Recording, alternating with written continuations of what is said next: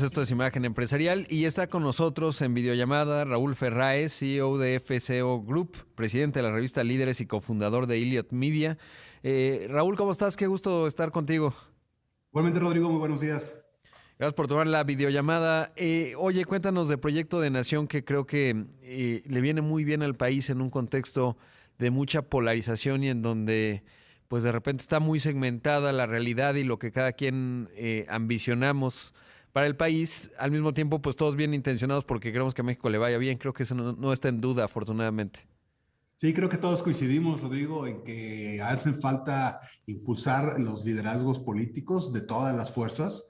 Creo que el estilo de gobernar del presidente López Obrador eh, unipersonal, que bueno, es como él ha decidido hacerlo, sí ha eh, mermado, ¿no? El, el, el, que se destaquen otros líderes políticos, el que estén ahí, el que la gente los conozca, y yo creo que es importante. Es evidente que los políticos, y lo hemos visto en varios análisis y encuestas que hicimos antes de sacar la edición, eh, no tienen una buena imagen actualmente ante la población, la mayoría de ellos, Rodrigo, y creo que es algo que ellos también tienen que entender y cambiar, y para eso un poco la idea de Proyecto de Nación, un suplemento de la revista Líderes que haremos seis veces al año y que el, objetivo es básicamente entrevistar a puros políticos, pero no solo entrevistar para conocerlos, para saber quiénes son o qué están haciendo, sino para preguntarles cuál es su proyecto de nación. Nosotros creemos que no debe de llegar un político a ninguna posición si no tienen un proyecto de país un proyecto para, como dices, mejorar México, para generar resultados.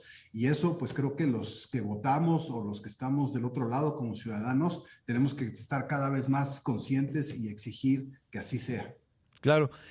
Bueno, y hay dos asuntos. Uno de ellos, eh, generacionalmente, de repente, eh, sí se ve un relevo, por lo menos, por ejemplo, el gobernador de Nuevo León, pues es ya de una generación más joven, pero en otros, si uno ve la edad promedio, por ejemplo, de los miembros del, actual gobierno federal y te diría de gobiernos estatales, etcétera, pues también eh, me da la impresión y es una intuición que la política no ha logrado necesariamente traer en, los números que se requiere a, los jóvenes y eso finalmente pues lo, vamos padeciendo porque falta una renovación de liderazgo y de ideas, ¿no? Uno ve el mundo que va cambiando rápidamente y de repente México eh, pues nos vemos mucho el ombligo y discutimos en vez de cómo vamos hacia adelante, cómo vamos en reversa y a qué velocidad. ¿Cómo, cómo, ¿Cómo esta parte?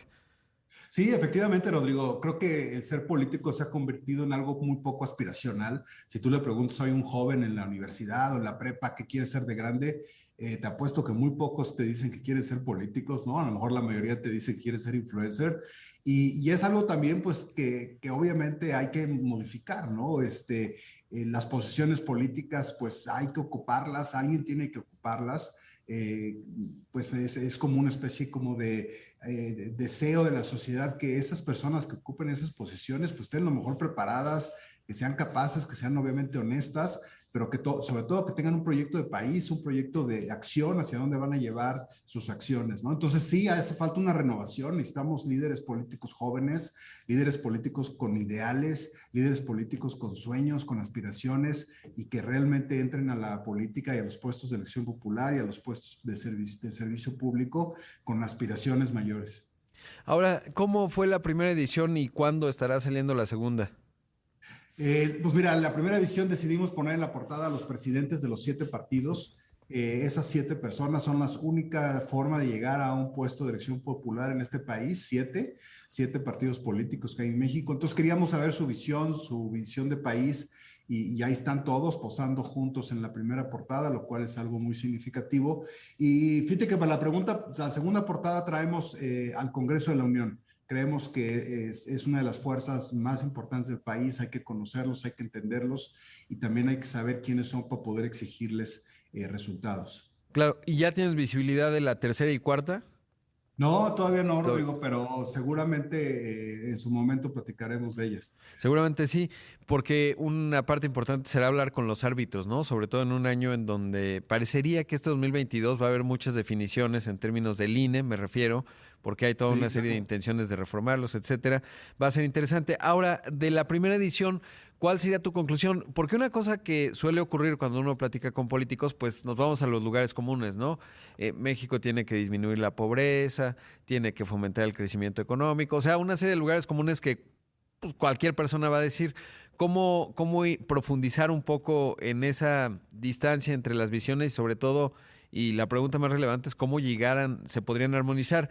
En la experiencia de la primera edición, ¿cuáles son los hallazgos que, tienes? Mira, efectivamente un lugar común eh, de todos los políticos es este discurso, ¿no? De, México, de hacer que nos vaya mejor, eh, hacer que nos vaya bien. Las visiones no son muy diferentes, ¿no? Porque creo que la mayoría de ellos están conscientes de los problemas más graves del país, sobre todo en estos momentos en que se han multiplicado muchísimo. Eh, la cosa es quién realmente puede resolverlos, ¿no? Y quién realmente tiene la fórmula para resolverlos y sobre todo el conocimiento para resolverlos. Y yo creo que es una de las cosas que más nos vamos a fijar eh, en, la, en, la, publicación, ¿no?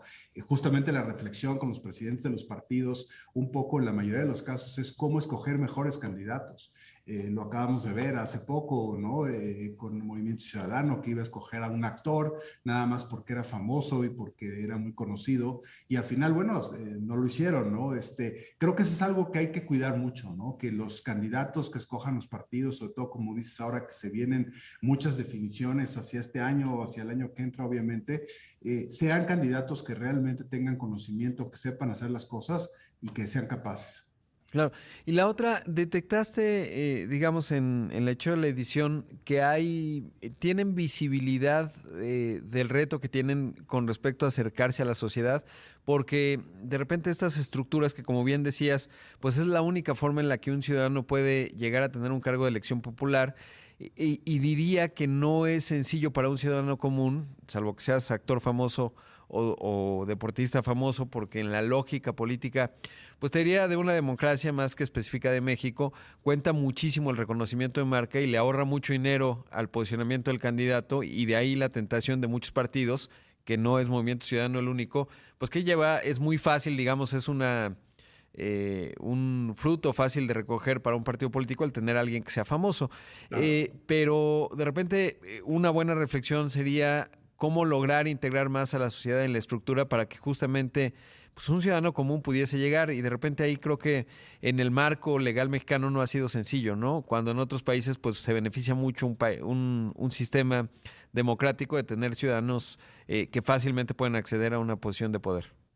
Sí, la verdad es que sí tienen esa conciencia, pero sinceramente, Rodrigo, lo están haciendo muy mal y la mayoría no lo sabe hacer. O sea, generalmente dividen sus estrategias de acercamiento a la sociedad en lo que se llama estrategia de tierra, ¿no? Que es esas visitas, esas giras, esos eh, meetings donde se tratan de reunir en vivo con, con las personas a las que van a gobernar.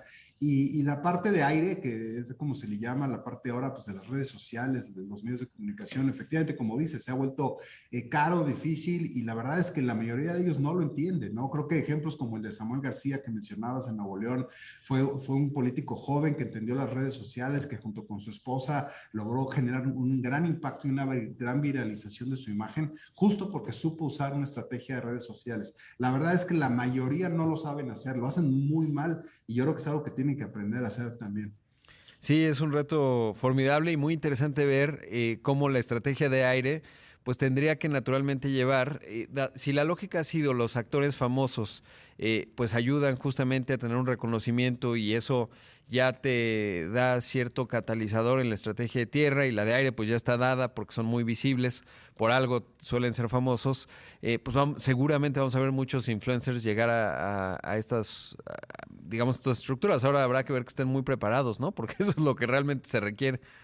Yo creo que esa es la clave y por eso le pusimos al suplemento Proyecto de Nación, Rodrigo. Yo creo que no es admisible que un político llegue a un puesto de elección o a un puesto de la administración pública sin el conocimiento necesario para hacer que las cosas funcionen, ¿no? Yo creo que la sociedad sobre todo está justamente harta de eso, ¿no? De los malos resultados y que eso finalmente se, se, refleja en, los, en el bienestar de la sociedad en general y es algo que hay que cambiar. Tenemos que cambiar como, como sociedad y bueno, este es nuestro granito de arena. Pues buenísimo, Raúl. Enhorabuena por ello y la estaremos siguiendo y conversando de ello. Muchas gracias. Al contrario, Rodrigo, un gusto verte esta mañana. Ahí escuchamos a Raúl Ferráez, el CEO de FCO Group. Eh, escuchamos y vimos, presidente además de la revista Líderes y cofundador de Elliot Media.